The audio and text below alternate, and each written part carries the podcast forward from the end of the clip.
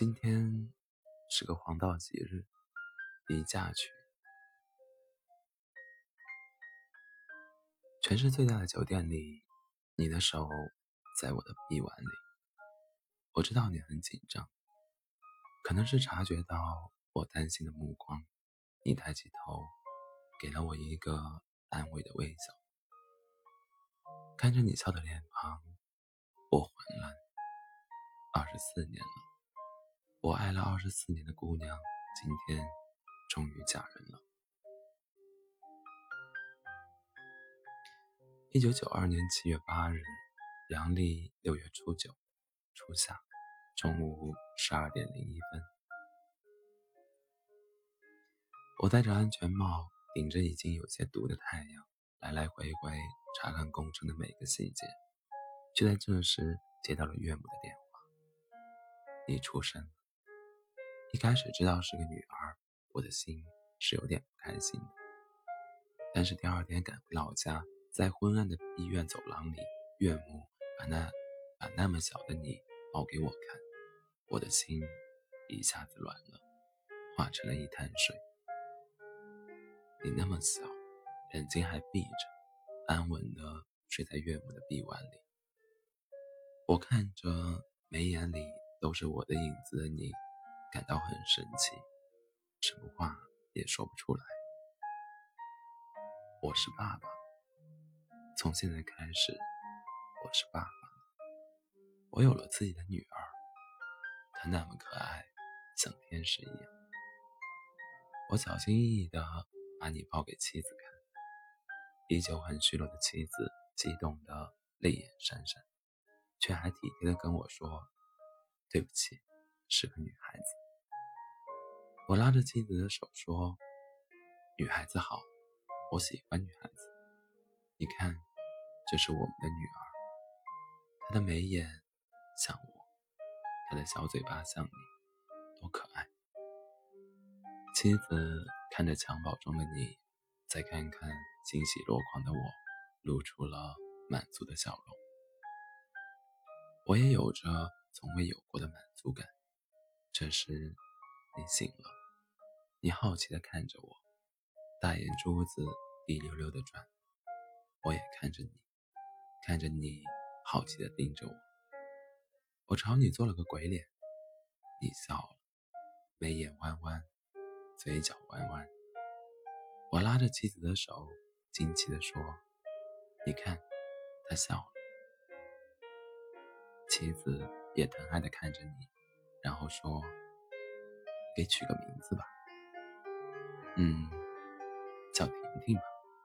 我不假思索地说：“我的女儿这么可爱，长大后必然亭亭玉立。”婷婷，我抱着你，一遍遍叫着你的名字。不知道是不是你也知道，你有个这么好听的名字。襁褓中的你又笑了，小小的酒窝若隐若现，我开心极了。一九九五年，我从南京回家，远远的看到你迈着小粗腿向我走来，嘴里含糊不清的喊着“爸爸”。我一身的风尘仆仆和劳累立刻不见了，弯下腰抱起你，狠狠的亲了你小脸两口。吃饭时，你穿着可爱的小肚兜。还有走路就会吱吱响的小鞋子，满家的跑，你的妈妈可受罪了，跟着你也满屋子的跑，让你吃饭，你调皮的跑来跑去，就是不让你妈妈喂你吃饭。我叫你的名字，你开心的往我脚边扑，还没到我的膝盖，你拿小脸蹭蹭我的小腿，说。婷婷不想吃饭，我抱起你，坐在我的膝盖上，跟你说：“婷婷乖，吃完爸爸带你去买气球。”你点点头，乖乖的吃着我喂的饭。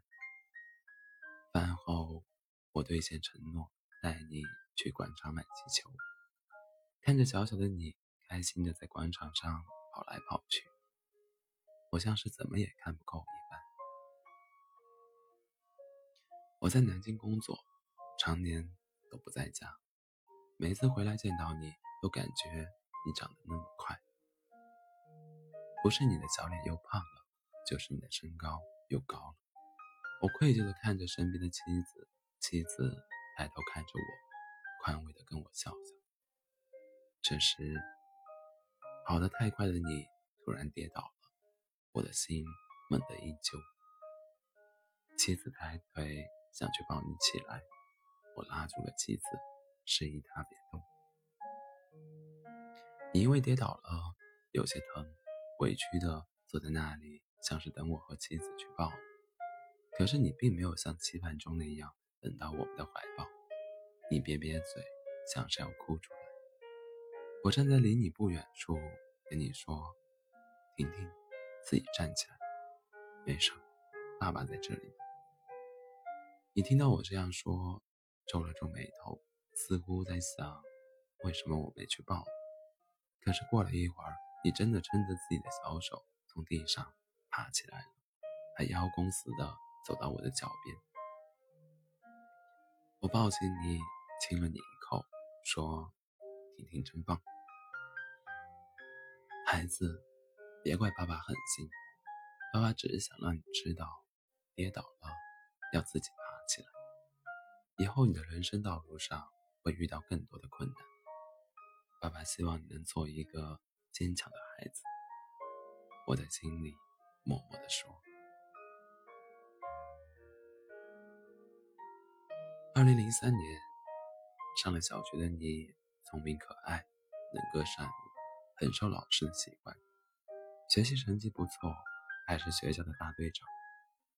每次我回家，你都特别高兴，因为我的包里总会变出很多东西，比如你最爱吃的大白兔奶糖，然后你就会拉着我像小鸟一样叽叽喳喳的讲个不停。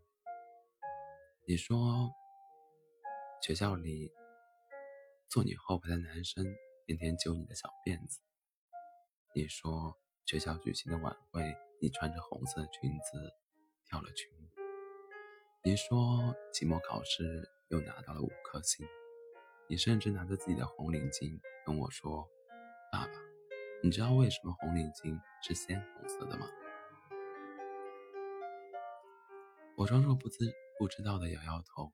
你的小脸。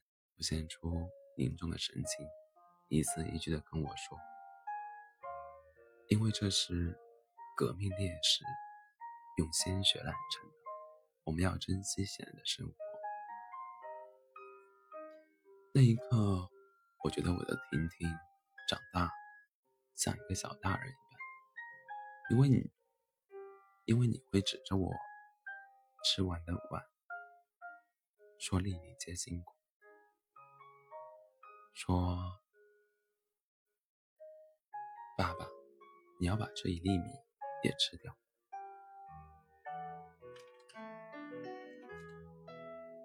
因为你会找小凳子垫着你，把妻子没关好的水龙头关紧，还批评妻子说水是生命之源。我们哭笑不得，却又为你的长大而高兴，发自内心的高兴。我们的婷婷。”是个懂事的孩子。转眼间，小学毕业，你因为期末考试的成绩不理想，读不上市里的重点初中。望女成凤的妻子很不开心，带你去参加了其他学校的期考、校考，成绩都不是很满意。后来只能花钱去读市里最好初中的普通班。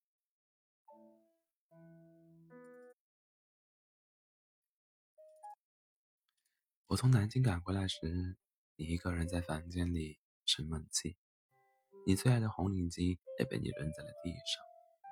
我走过去，拿出了你最爱吃的大白兔奶糖，叫你的名字，你的头埋进臂弯里，没有抬起来，我却听到了你压抑着的哭声，我心疼极了，摸着你的头发说：“没关系，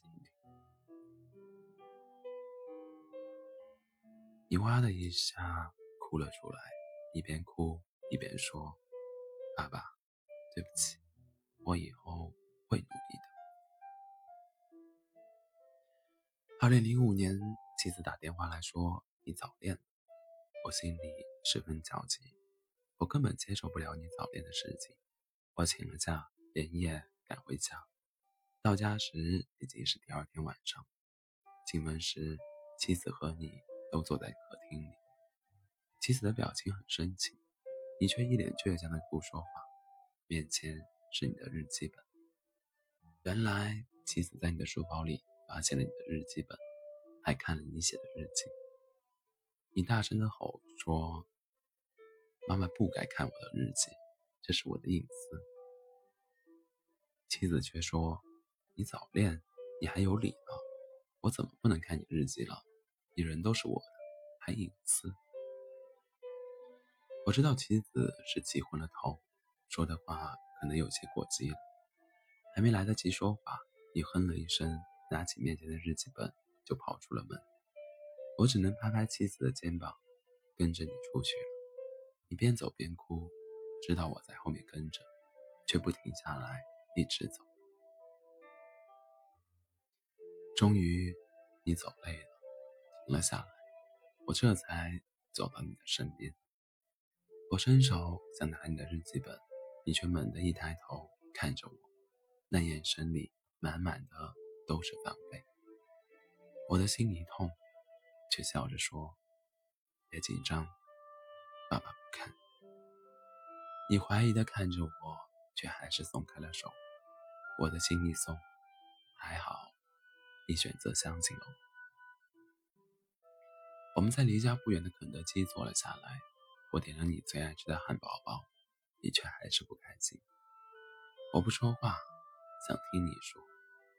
你沉默了很久。似乎在纠结到底要不要告诉我。终于，你开口了：“爸爸，我没有早恋，我只是喜欢上了一个男孩子。我在日记本里写我的喜欢，我并没有早恋。妈妈看了我的日记，我很生气。我静静的听着，说：你知道什么是喜欢吗？”你顿住。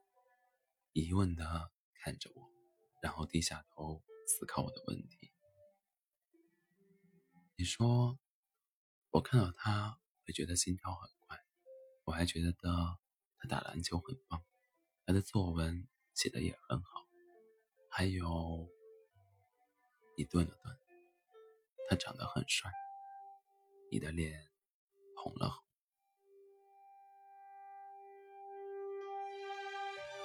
我表面没有什么表情，但是那一刻我知道，我的婷婷这才是真的长大了。她有了自己的小秘密，有了自己喜欢的人。我认真的看着眼前的你，才发现你的脸长开了，长长的睫毛，亮亮的大眼睛，长发扎成了一个马尾。我的女儿变得更加漂亮。我说：“妈妈看你的日记，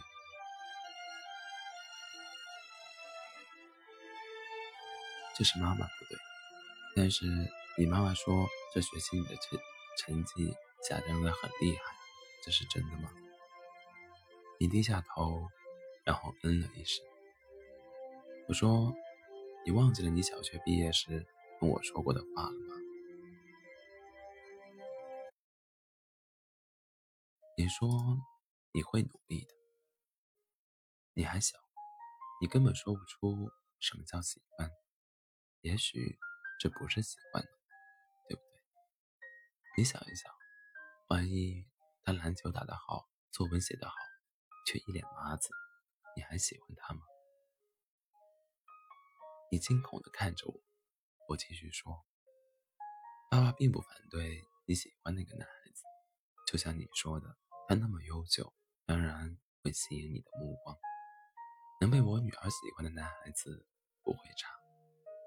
可是，人在每个年纪都有自己该做的事情，就像你现在该做的是好好学习，而我该做的是是赚钱养家。你别忘记你跟我说过的话，好吗？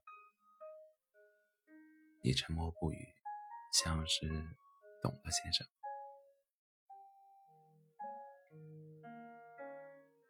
二零零八年的夏天，你念高二。那年春节前，我遇到了前所未见、前所未有的经济危机。那时的我已经到了上海工作，开了自己的一家公司，却在二零零八年一项很大的工程快完成时，工程的负责人携款私逃。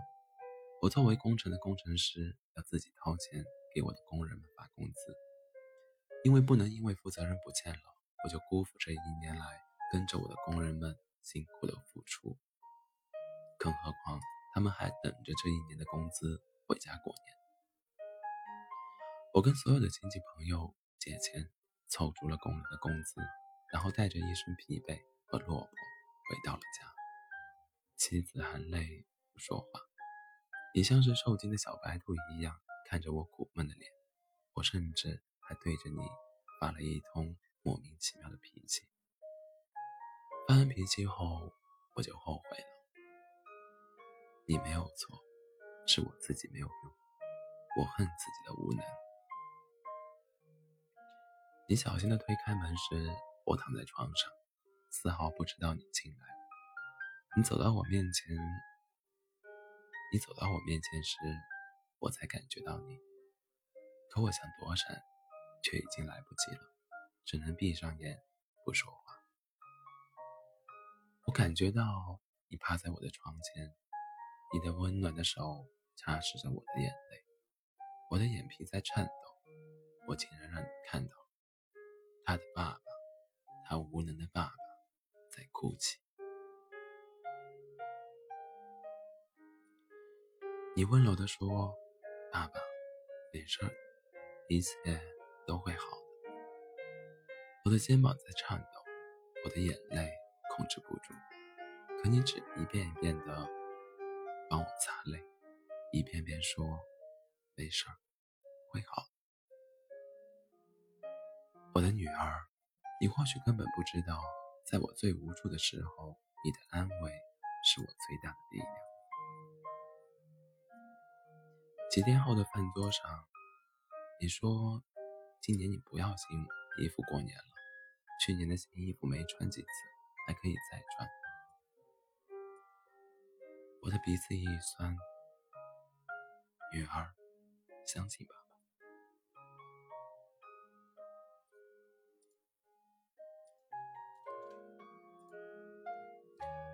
二零一二年上了大学的你更加懂事，你在周末会找找家教兼职，跟我说：“爸爸，我可以自己赚钱了。”你生日的那个夜晚，你打电话跟我说：“。”我喜欢上了一个男孩子，这次是真的喜欢。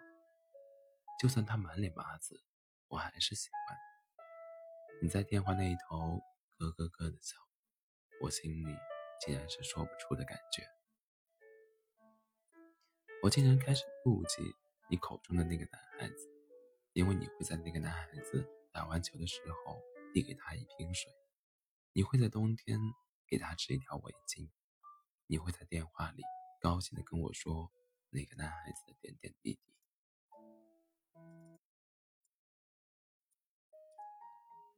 可你却一直没有说那个男孩子不喜欢你。我知道那个男孩子不喜欢你的时候，已经是二零一二年的冬天了。你报名入伍，毅然决然的选择了去当兵，我并没有反对。我觉得女孩子能去锻炼一下是好的。在你临走去部队前的那个晚上，你的前面是你的情侣，你特别无奈悲伤地说：“爸爸，他不喜欢我，所以我想换个环境生活。”那一刻，你的无助、你的悲伤、你的痛，我深切地感受到了。我拉着你的手，不说话。我甚至开始恨那个素未谋面的男孩子。我的婷婷这么优秀，可竟然敢让她如此的伤心。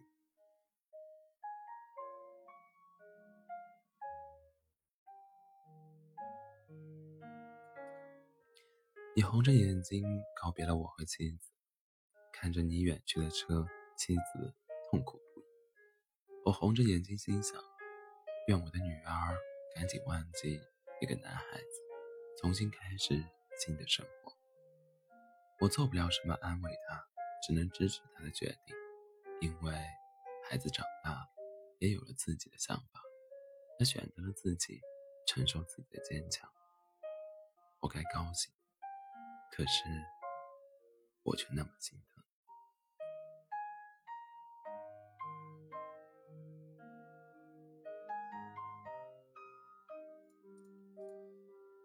二零一四年，已经退伍的你继续回到了学校念书，你确实忘记了那个男孩子。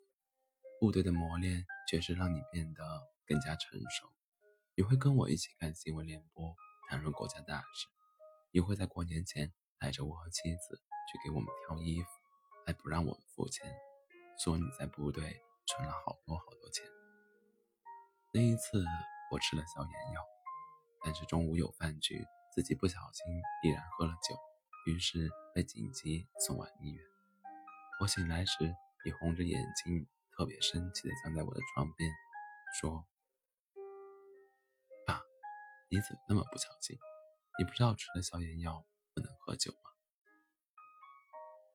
你知道我住院，请了假，立刻从上海的学校回来，焦急的直奔医院。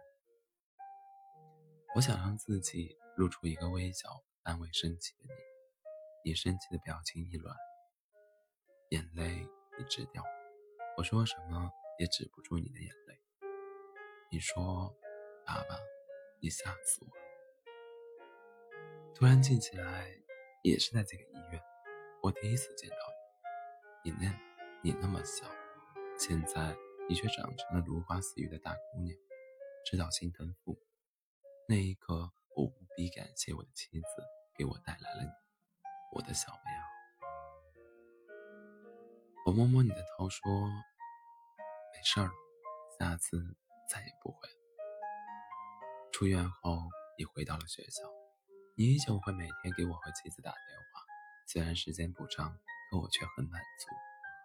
那一天，你哭着给我打电话时，我在打麻将，当即就让妻子先代替了我，然后出去接了电话。在你断断续续的话中，我知道你竟然谈了恋爱，但是却分手了。他是在。他是你在部队认识的男孩子，学历不高，但是谈吐幽默风趣，吸引了你，也是让你忘记那个不喜欢你的男孩子的原因。你们在退伍后就开始谈恋爱，也不敢告诉我，我知道，你知道，我肯定不喜欢他，因为他的家庭条件不是很好，学历也不如你，甚至连一份正儿八经的工作也没有。我皱了皱眉。我确实不喜欢这个男孩子。我的女儿如此优秀，怎么会喜欢上这样的男孩子？我带你哭，我等你哭完了。我说：“那你为什么分手了？”你突然不哭了，抽泣着说：“他劈腿了。”我脑子一瞬间有些没反应过来。我说：“劈腿是什么意思？”你愣了几秒钟，突然笑了起来。我更加愣住了，问：“怎么了？”你说：“就是他出轨了。”我有些尴尬。好吧，我是真的跟不上年轻人的思维。但是我很快的说：“这种男人不要也罢。”你沉默，我隔了好久才听到你的声音：“爸爸。”可我就是爱他，我都甚至想到我会嫁给他，我会不顾你们的反对嫁给他。爱，你竟然说出了爱，我的心很疼。我的女儿，我从小宠爱的女儿，她开始爱别人，可是她经历了世界上最卑劣的事情——劈腿，也经历了世界上最痛苦的事情：她爱的人不爱她。混蛋！我在心里咒骂了那个劈腿的男人无数次，我甚至恶毒的诅咒他：那个男人永远找不到老婆。从那以后，你再也没有谈恋爱。无论是家门口有拿玫瑰花的男人等着你，还是七大姑八大姨给你介绍的对象，你再也没有接受任何一个人。我知道，你被那个混蛋伤透了心。